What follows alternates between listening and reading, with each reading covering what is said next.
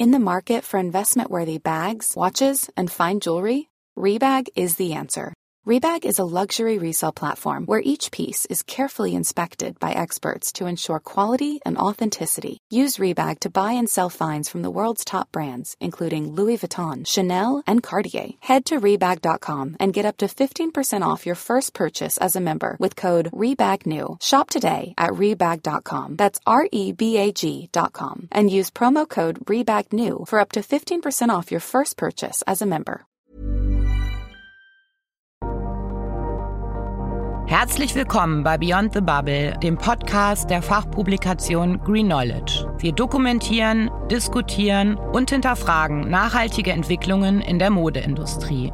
Das Terrain möchten wir mit diesem Podcast erweitern und mit Expertinnen und Experten unterschiedlicher Disziplinen erörtern, wie ein zeitgemäßes Konsumverhalten aussieht und wie es gelingen kann, Fast Fashion Stück für Stück durch qualitative Produkte von dauerhaftem Wert zu ersetzen. Wir präsentieren Konzepte und Initiativen mit Vorbildcharakter, vermitteln aktuelles Wissen entlang der textilen Wertschöpfungskette und analysieren die unterschiedliche Adaption von Mode anhand von Generationen. Wir möchten Haltung und ein Gefühl für Wertschätzung und Verantwortung etablieren. Mein Name ist Silke Bücker und ich freue mich auf viele kompetente und spannende Gäste aus Handel, Industrie, Design und Kultur. Heute im Beyond the Bubble Podcast die Berliner Designerin Natascha von Hirschhausen, die, wie ich finde, sehr eindrucksvoll unter Beweis stellt, dass zirkuläres Wirtschaften und faire lokale Produktion von Mode durchaus mit einem hohen Maß an Ästhetik vereinbar sind. Wir möchten über Wertschätzung in der Bekleidungsindustrie sprechen und erörtern, warum die Nachhaltigkeit eines Produkts zu einem überwiegenden Teil im Design steckt. Liebe Natascha, herzlich willkommen. Hallo und herzlichen Dank für die Einladung. Ich habe mir im vergangenen Juni in Berlin deine Kollektion auf der Premium im Curated Showroom des äh, German Fashion Councils angeschaut und war direkt Fan.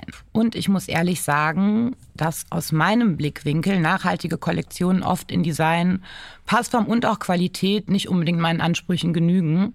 Ähm, wie geht's dir da und liegt vielleicht auch darin eine Ambition, es anders zu machen? Ich finde, du hast es ganz gut getroffen. Ich finde nämlich, dass Design, Passform und Qualität der Schlüssel zur Nachhaltigkeit sind, weil nur Kleidungsstücke, die lange und ganz oft getragen werden, die man wirklich gar nicht wieder hergeben will, ohne die man eigentlich gar nicht mehr leben will, nur die können eigentlich nachhaltig sein. Und das wollte ich eben auch schaffen. So Kleidungsstücke, in denen man wohnen will. Das hat auch meine Kundin gesagt. Ich wohne in deinen Sachen. Das fand ich total schön. Mhm. Also vor allem auch Tragekomfort ist ein wichtiges Ding, oder? Weil ich finde, oft ist Mode auch so konzipiert, dass sie zwar ästhetisch eventuell den Ansprüchen genügt, aber dann in dem Moment, wo man es trägt, ich sag mal auf einer vierstündigen Zugfahrt, merkt man, das Produkt funktioniert nicht. Also die, das Material ist nicht atmungsaktiv, das engt irgendwie ein, es klemmt, es knittert, es hat diverse Nachteile, dass man dann einfach auch nicht mehr gern dazu greift. Es muss halt beides können. Also es muss sich anfühlen wie eine Jogginghose und trotzdem halt gut aussehen, weil wir alle kommunizieren mit Kleidung, wir alle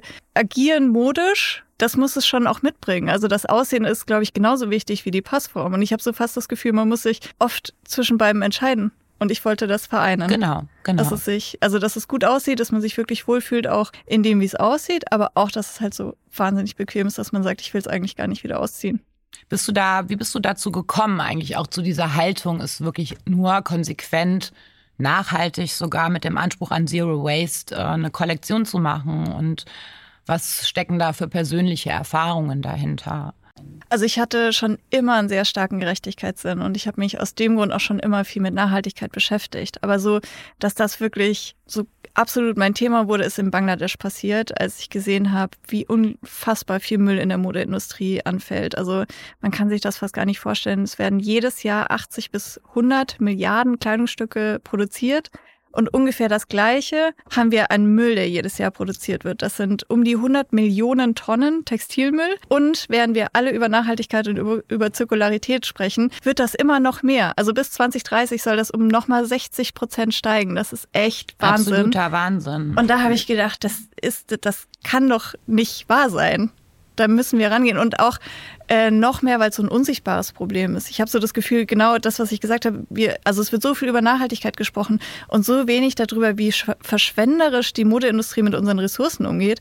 Und da habe ich gedacht, da möchte ich ran und da möchte ich gerne drüber reden und das ändern. Mhm. So fast wie äh, Müll als Designfehler Es ist ja auch absurd unter, der, unter dem Gesichtspunkt, dass wir über Textil, also über Kleidung sprechen, was ja im Endeffekt, sag ich mal, jetzt nichts, äh, es ist natürlich lebensnotwendig, etwas zu tragen, um sich zu schützen und gegen Kälte und du weißt schon, aber letztlich ist es halt einfach nur Kleidung in Anführungszeichen, die so viel Müll und so viel Ungerechtigkeit und, und menschenverachtendes Gebaren irgendwie mit sich bringt. Ähm, genau, also das denke ich auch, ist irgendwie ein, ein guter Ansatz und ja, wie ich also wir hatten ja auch schon das Thema Wertschätzung. Wie interpretierst du das als Designerin? Also dass man auch ist irgendwie ein, ein guter Ansatz und ja, wie ich also wir hatten ja auch schon das Thema Wertschätzung. Wie interpretierst du das als Designerin? Also, dass man einfach einen anderen Umgang, eine andere Haltung zu einem Produkt hat oder einnimmt und eben entsprechend auch damit umgeht. Also für mich ist es ganz wichtig und das ist sowas, was ich mir auch rausnehme, ist, dass ich mir Zeit für die Entwicklung gebe. Ich habe so das Gefühl, die Modeindustrie ist wahnsinnig schnell geworden und es ist so viel Druck im Markt, dass ich mir sagen wollte, ich möchte nur Sachen auf den Markt bringen, wenn ich was zu sagen habe und wenn ich so das Gefühl habe, die Teile möchte ich auf dem Markt auch wirklich sehen und die fühlen sich toll an, die sind total gut durchdacht, die bringen wirklich einen Mehrwert und da lasse ich mir halt auch Zeit mit, weil Aber Kreativität und Entwicklung, das braucht Zeit und Freiheit. Absolut, aber dann hat man natürlich die Rhythmen. Wie gehst du damit um? Also du machst ja auch eine Winter- und eine Sommerkollektion, richtig? Oder? Nee, Nee, ich mache eine Ganzjahreskollektion. Ich habe auch eine Core Collection, die wir immer wieder mitfotografieren. Ich entwickle natürlich neue Produkte. Genau. Aber das ist mehr so wie so eine Evolution, kann man sich das mhm. vorstellen. Also ich oder probiere einmal im Jahr zu fotografieren und dann habe ich immer Teile, die auch jetzt wirklich seit Anfang an sozusagen dabei sind. Und es kommen immer wieder neue Teile dazu, auch mal neue Farben, neue Materialien, Materialien, die ich nicht mehr beziehen kann. Die fallen dann auch mal raus. Aber es ist wirklich mehr wie so eine Evolution und nicht so wie jetzt muss ich was auf den Markt bringen und deswegen entwerfe ich jetzt was oder deswegen muss es jetzt raus, sondern ich bringe es immer dann raus, wenn ich das mhm. Gefühl habe, das ist auch wirklich fertig durchdacht. Probe getragen ist mir ganz wichtig. Auch an unterschiedlichen Körpertypen schaue ich mir die Teile an und, und, und. Und dann, wenn sie wirklich fertig sind, dann kommen sie. Also das heißt, du ergänzt die Kollektion dann immer. Das heißt, es gibt Carryovers, die du immer weiter ja. in der Kollektion behältst. Machst du die dann in anderen Farben oder aus anderen Materialien oder bleiben die tatsächlich so, wie sie sind? Und mal so, dann, mal so, okay. was die Kollektion gerade braucht. Aber du präsentierst ja auch auf Messen oder zu den Zyklen, also zu mhm. den Terminen, die wir eben nun mal haben. Und da muss ja auch eigentlich immer was Neues dann äh, präsentiert sein, oder? Ja, das ist so eine Herausforderung. Äh, das ist ein bisschen schwierig. Also gerade die, die Läden, manche verstehen das. Also ich habe jetzt auch wirklich mehr und mehr Läden, die auch sagen, ich finde es toll, wie du es machst. Wir brauchen nachhaltige Produkte. Die Kunden verstehen es. Die Kunden fragen auch danach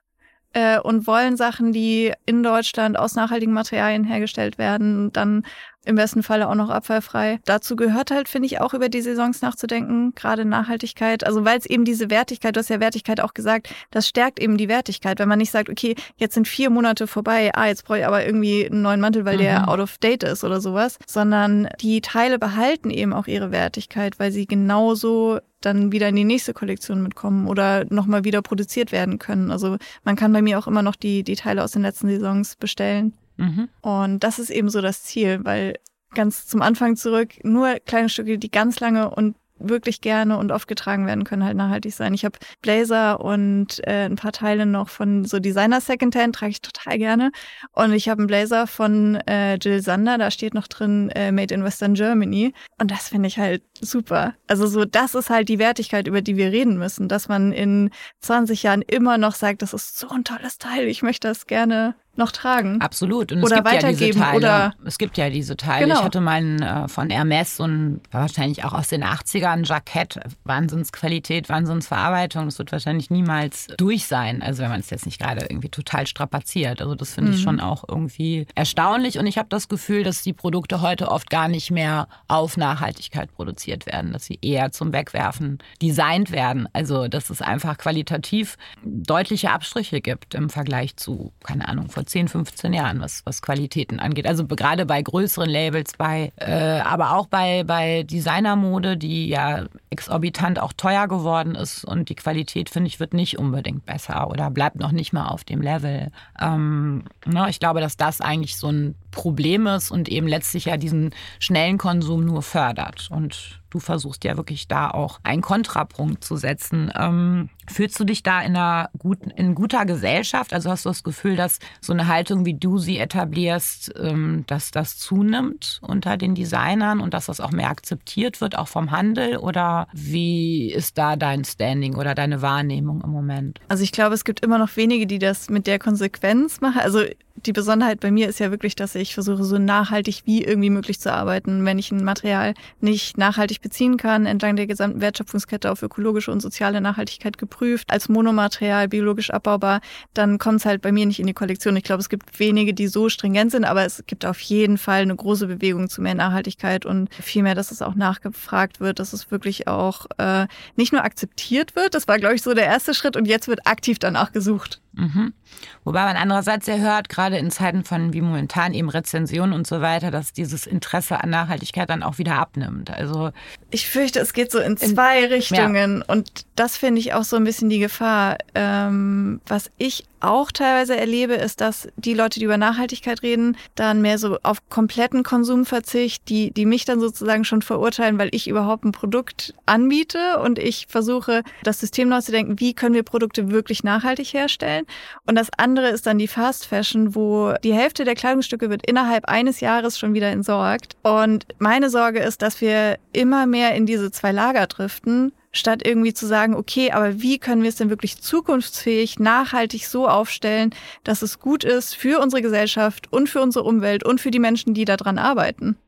Was denkst du, was, ähm, da kommen ja jetzt einige neue Gesetze oder sind schon auf dem Weg. Ähm, was denkst du, welchen Einfluss werden die haben? Werden die das Ganze begünstigen? Wird es dadurch vielleicht neue Probleme geben? Wie schätzt du das ein? Was versprichst du dir davon? Also ich finde es schon erstmal gut, wenn es Regularien gibt. Und die Frage ist dann immer, sind die wirklich inhaltlich oder geht es darum, noch mehr Papier zu produzieren? Bürokratie, ja. Genau. Und äh, wenn es wirklich um die Inhalte geht, begrüße ich das erstmal, weil äh, das Problem ist, dass die Unternehmen wie ich, die nachhaltig arbeiten, die nachhaltige Materialien einkaufen, die äh, fair produzieren, wir investieren einfach ein Vielfaches von dem, was andere investieren in ihre Produkte. Und das ist einfach so ein unfairer Wettbewerbsvorteil, den sich andere rausnehmen, indem sie Welt und Umwelt äh, und Menschen ausbeuten. Da können wir einfach gar nicht mithalten. Also, Aber für die wird es ja jetzt schwieriger offensichtlich. Also Ho hoffentlich.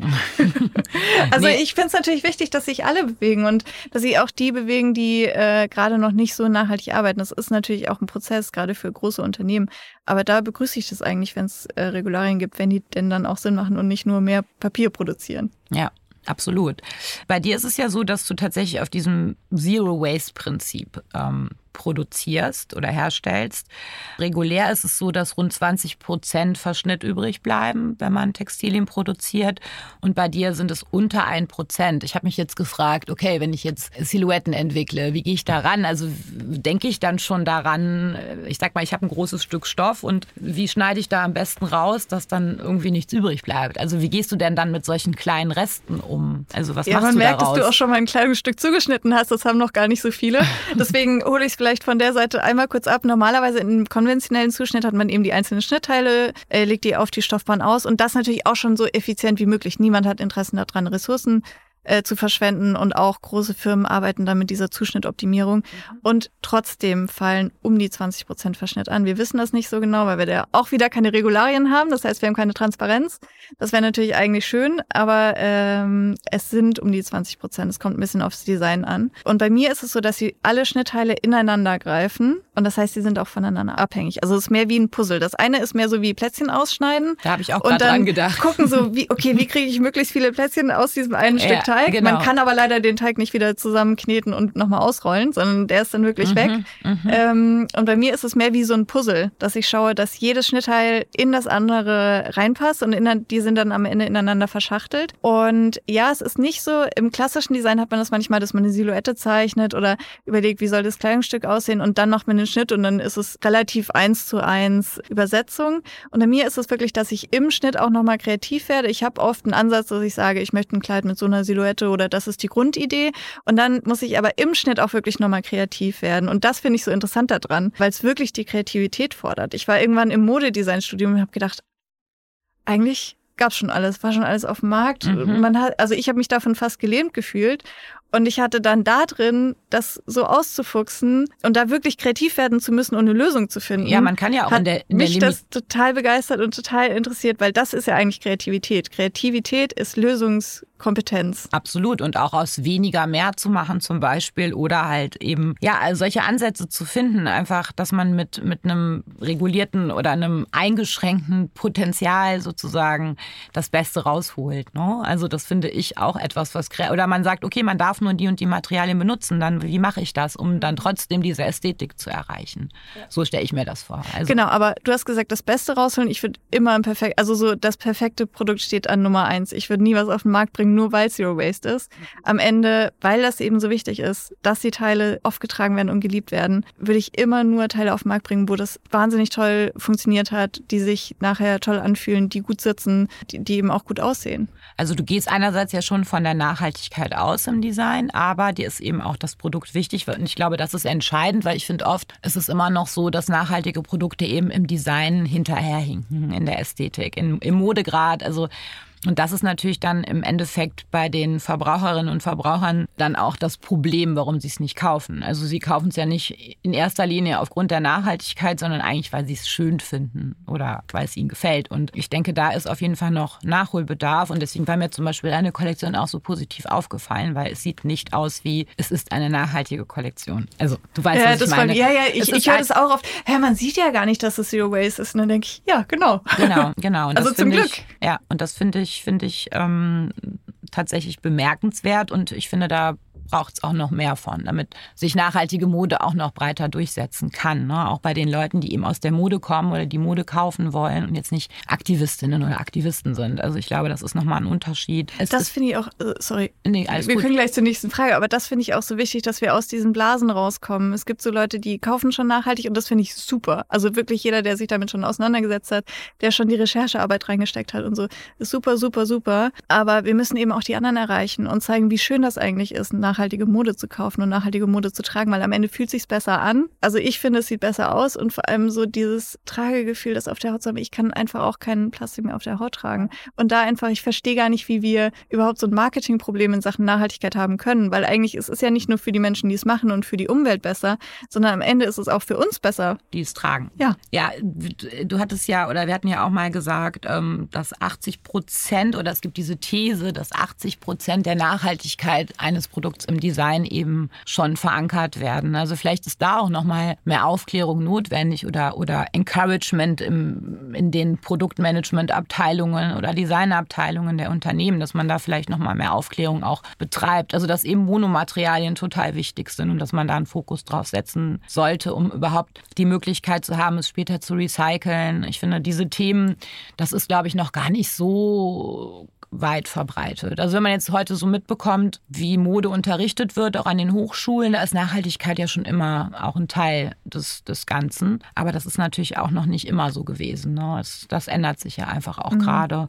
Ähm, und ich denke, dass neue, junge Designer, die jetzt anfangen, für die ist es wahrscheinlich auch schon viel selbstverständlicher, dass sie es vernünftig machen und ähm, entsprechend produzieren. Wie fühlst du dich denn in dieser Rolle oder mit dieser Rolle so auch in Deutschland? Deutschland, was ja jetzt nicht das Modeland per se ist und wo vieles eh noch in den Kinderschuhen steckt und wo es für junge Designer eh noch schwieriger ist, sich zu etablieren und auch vom Handel akzeptiert zu werden. Es ist ein zweischneidiges Schwert. Vielleicht erstmal das Positive ich mag Berlin total gerne. Ich weiß, dass in Berlin, wo ich ja seit weit über zehn Jahren jetzt wohne, das möglich war, das Label überhaupt so aufzubauen, wie ich es gemacht habe. Das wäre, glaube ich, in vielen anderen Städten gar nicht so möglich gewesen. Allerdings, ja, der deutsche Modemarkt ist so ein bisschen sperrig, ich glaube, weil so die Wertschätzung für Mode fehlt. In anderen Ländern ist Mode halt Kulturgut und es wird wirklich verstanden als wir alle handeln modisch äh, und es ist eben mehr als irgendwas zum Anziehen. Und das würde ich mir vielleicht wünschen, dass wir das irgendwie schaffen. Allerdings weiß ich gar nicht, habe ich da keine Handlungsidee. Ja, Außer zu zeigen, dass es halt toll ist und Spaß macht. Und ja, ja das, ich glaube, das ist auch ein bisschen so ein Generationsding. Ich glaube, das wird mit den jüngeren Generationen irgendwie auch besser. Also das Modeverständnis, wenn man jetzt so auf der Straße schaut, habe ich schon das Gefühl, dass, dass da mehr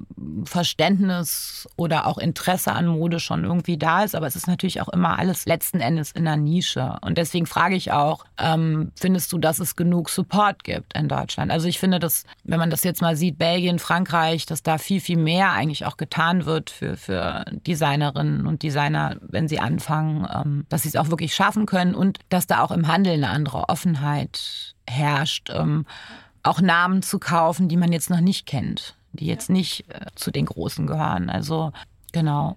Ja, also ich glaube, das sind, also beide Sachen sind ein bisschen schwierig. Es gibt wenig oder relativ wenig Förderung. Ich glaube, weil in Deutschland oft gefördert wird, nachhaltige Transformation von mittelständischen Unternehmen. Und dann frage ich mich aber, es gibt die Pionierunternehmen und wir haben sozusagen schon dadurch, dass wir mehr Geld ausgeben für die nachhaltigen Materialien, für die faire Produktion, haben wir schon Wettbewerbsnachteil, wenn man es so rumsieht. Ich würde ja sagen, die anderen nehmen sich einen unfairen Wettbewerbsvorteil. Ähm, und dann wird bei uns gesagt, naja, ihr seid ja schon so nachhaltig, euch müssen wir ja nicht bewegen, wir müssen die anderen bewegen. Und dann werden die auch noch subventioniert, die eigentlich sowieso schon sich diesen unfair, also würde ich sagen, unfairen Wettbewerbsvorteil rausnehmen. Und dadurch ist es eine doppelte Benachteiligung der nachhaltigen Unternehmen. Und da würde ich mir irgendwie ein bisschen mehr Blick auch auf die Pioniere wünschen, tatsächlich. Mhm. Und äh, beim Handel, ja, es ist schwierig als äh, junges Label. Ich habe so ein bisschen Verständnis für die Läden, weil wir gerade aus einer Pandemie und aus einer Wirtschaftskrise kommen und äh, da einfach, glaube ich, ja, oder sind noch mittendrin. genau. Ähm, und glaube, da ist einfach so eine große Verunsicherung, weil auch viele Marken dann wieder aufhören. Dann ist die Frage, gut, wenn ich die jetzt einkaufe, dann hören sie wieder auf. Was machen denn, wie finden das dann meine Kundinnen? Und gleichzeitig würde ich mir mehr Mut wünschen, weil ich merke das bei den Läden, die bei mir einkaufen, die, die bestellen sofort nach, weil die Kundinnen Lust drauf haben und äh, weil die Kundinnen das auch nachfragen. Und deswegen nur Mut. So. Ja, Mut äh, sollte man sich für Deutschland, was Mode angeht, auf jeden Fall wünschen. Also sowohl äh, was die Herstellung von Mode angeht, als auch was die Adaption von Mode angeht und wie man Mode versteht. Damit hast du jetzt eigentlich auch schon die Frage beantwortet, die ich jetzt stellen wollte, nämlich was du dir von den einzelnen Instanz Instanzen wünschst. Also noch was anderes als Mut oder naja, ich würde mir tatsächlich von der Politik wünschen, dass entweder nicht subventioniert wird oder wenn dann, dass halt auch die Pioniere subventioniert werden, weil es halt sonst diese doppelte Benachteiligung gibt, die einfach dazu führt, dass die Pioniere irgendwann wahrscheinlich aufhören, weil wir können es sowieso schon kaum tragen, diese diese Last. Mhm. Das ist irgendwie keine Wirtschaft, die ich jetzt besonders attraktiv finde. So, ich möchte gerne eine Wirtschaft haben oder wünsche mir die auch für Deutschland, Europa, wo wir nach vorne gehen und wo wir überlegen, okay, wie können wir die Zukunft am besten gestalten und nicht, wo wir andere mitschleppen. Also klar, sollen die sich bitte auch transformieren und sollen bitte auch nach vorne gehen und weiterdenken. Aber ich glaube, wir sollten vorsichtig sein, da so eine doppelte Benachteiligung der Pioniere zu schaffen. Findest du es denn nicht aber auch wichtig, dass, sage ich mal, die konventionellen Marken eventuell auch von den bereits nachhaltig aufgestellten lernen dürften? Also sprich. Lernen äh, dürfen sie ja. Die Frage ist ja, ja nur, ob man die, die Pioniere die Arbeit machen lässt und dann die anderen auch noch dafür bezahlt, nachzuziehen. Das ist natürlich wiederum ein anderer Aspekt. Aber ich meine so generell, weißt wenn du dir jetzt mal vorstellst, ein Riesenunternehmen, die seit 50, 60, 70 Jahren konventionell produzieren, die stehen stehen jetzt da und so, oh Gott, wie mache ich das jetzt? Sie haben ja etablierte Prozesse, Strukturen, die lange Jahre auch vielleicht schon so funktionieren. Ja. Ähm, dass da vielleicht auch mehr miteinander letztlich den ganzen Markt ja mehr in die Nachhaltigkeit bringen würde. Also jetzt mal unabhängig davon, ja. wer subventioniert wird und wer nicht. Also, mhm. weil ich finde, oft werden halt die nachhaltigen Marken sehr, ähm, die machen es richtig und ähm, die anderen machen es falsch. Also es wird so ein bisschen stigmatisiert auch. Und ich finde das eigentlich mhm. mehr, lass uns doch alle zusammen ja, ich versuchen, bin, dieses ganze Schiff irgendwie auf das, ans richtige Ufer zu kriegen. Ne? Genau, also, deswegen habe ich ja auch gesagt, es ist wirklich wichtig, dass sich alle bewegen. So, wir sind alle Teil dessen und ich bin überhaupt kein Freund, also sei es bei Konsumentscheidungen oder bei äh, Wirtschaftsentscheidungen, sozusagen gut und schlecht. Und es gibt genau zwei Seiten und alles andere, äh, über alles andere reden wir nicht, sondern wir müssen uns alle bewegen. Die Frage ist nur, wie kommen wir am besten dahin und was ist auch äh, fair. Und und ich bin auch ein großer Freund davon, also das mache ich auch tatsächlich, äh, andere Firmen zu consulten und zu überlegen, okay, was macht ihr gerade und wie können wir das gemeinsam dahin bewegen? Ja, das ist gut. Du bist ja gerade auch, apropos größere Firmen, du hast ja eine Kollaboration mit Hess Natur. Möchtest du dazu was erzählen? Also was das Konzept ist und Genau, ich durfte mit Hess Natur arbeiten. Äh, wir haben eine zehnteilige Kollektion auf den Markt gebracht und da ging es eben auch um dieses Thema Zero Waste. Und was ich so toll daran fand, ist, dass ich mal beweisen konnte, dass es eben auf industriellem Niveau auch geht. Weil mir wurde oft gesagt, ja, na ja, also was du da in deinem Studio und das ist ja irgendwie alles schön und gut, aber die Industrie wird ja da sowieso nicht mitziehen. Und äh, das fand ich besonders spannend, dass, äh, dass wir da wirklich zeigen konnten, dass Zero Waste eben auch in der klassischen Produktion funktionieren kann. Aber das ist doch ein Weg, um das zu zeigen letzten Endes. Also wenn sowas öfter stattfinden würde, das heißt, die, ich meine, gut, Hess Natur ist ja auch eine nachhaltige Marke, aber dass letzten Endes sich die Industrie, nenne ich es jetzt mal, sich solche Leute wie dich mehr ranholt, mit denen zusammen was macht, um einfach diesen Weg schneller zu gehen, besser zu gehen und eben auch, ja, vielleicht auch so ein bisschen Best-Practice-Beispiele zu schaffen. So, guck mal, es funktioniert und damit ja auch anderen wieder Mut zu machen, es auch zu probieren. Das finde ich, finde ich, finde ich ganz gut. Ich habe neulich ein ähm, von Otto jemand gesehen auf, auf einer Messe, der gesprochen hat. Und die machen ja zum Beispiel auch schon sehr viel. Also das hätte man jetzt von einem Unternehmen wie Otto gar nicht erwartet, dass da schon echt auch, die haben jetzt auch so eine Zero Waste Kapsel, meine ich. Also auf jeden Fall etwas in die Circular. Richtung. Circular, genau, danke. ähm, nicht Zero Waste, aber eben, genau, letztlich ist es ja auch Zero Waste, oder? Wenn man es so sieht. Also da sie es ja wieder in den Kreislauf Das ist ein Riesenthema. Ja, wollen, ja. Wir die, wollen wir das fast noch aufmachen? Nee, nee, oder, aber- wir, oder wir treffen uns nochmal und sprechen über Circular. Ich, also Nee. ich meine, natürlich müssen wir über Kreislaufwirtschaft reden, aber ich glaube, wir müssen auch viel mehr über die Transformation noch reden. Ich, ich versuche es ganz knapp zu halten. Ich finde, bei Kreislauf ist so ein bisschen die Gefahr, dass wir äh, sagen, okay, wir müssen nur unsere Kreisläufe schließen und dann können wir aber genauso weitermachen wie jetzt sozusagen. Mhm. Aber wir müssen viel mehr auch darüber nachdenken, wie produzieren wir, was produzieren wir und wie viel und was passiert damit. Also wir müssen auch wirklich über diese Transformation nachdenken und das muss zusammengehen. Gut, mit dem, wie viel man produziert. Also ich glaube, die Überproduktion ist ja eigentlich eines der Hauptprobleme, die wir haben. Das sieht man ja eben an dem, was weggeschmissen oder eben auch gar nicht genutzt wird. Was denkst du, inwieweit da die Digitalisierung einen positiven Impact haben kann? Also Stückzahlen besser kalkulieren, solche Kann Themen? auf jeden Fall. Ich, äh, doch, also kann auf jeden Fall, kann auch maßgeblich.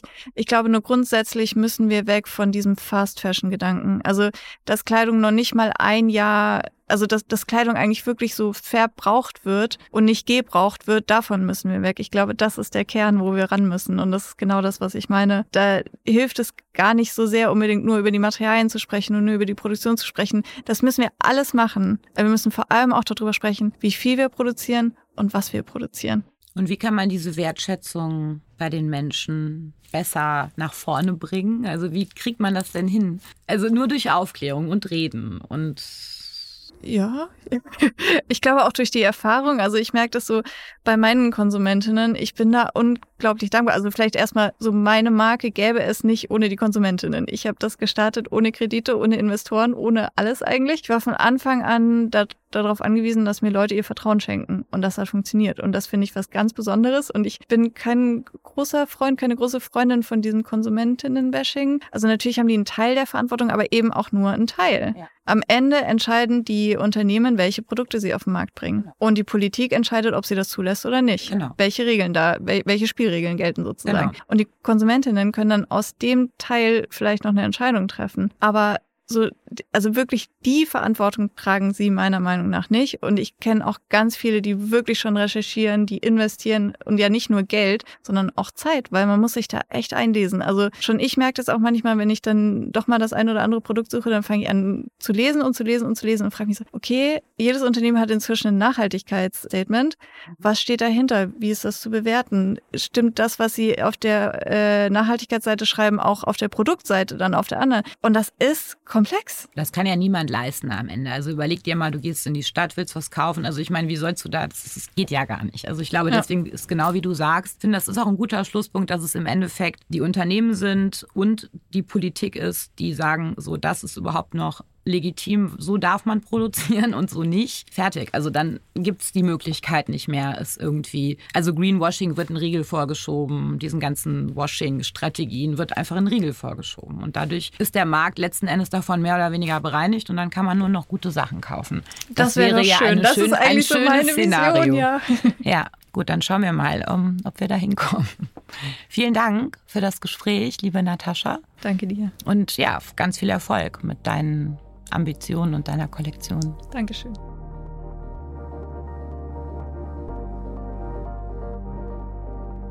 Das war's mit einer neuen Folge von Beyond the Bubble mit Silke Bücker. Ich bedanke mich fürs Zuhören und freue mich über eure Kommentare, Anmerkungen und Wünsche zu diesem Podcast. Bis zum nächsten Mal.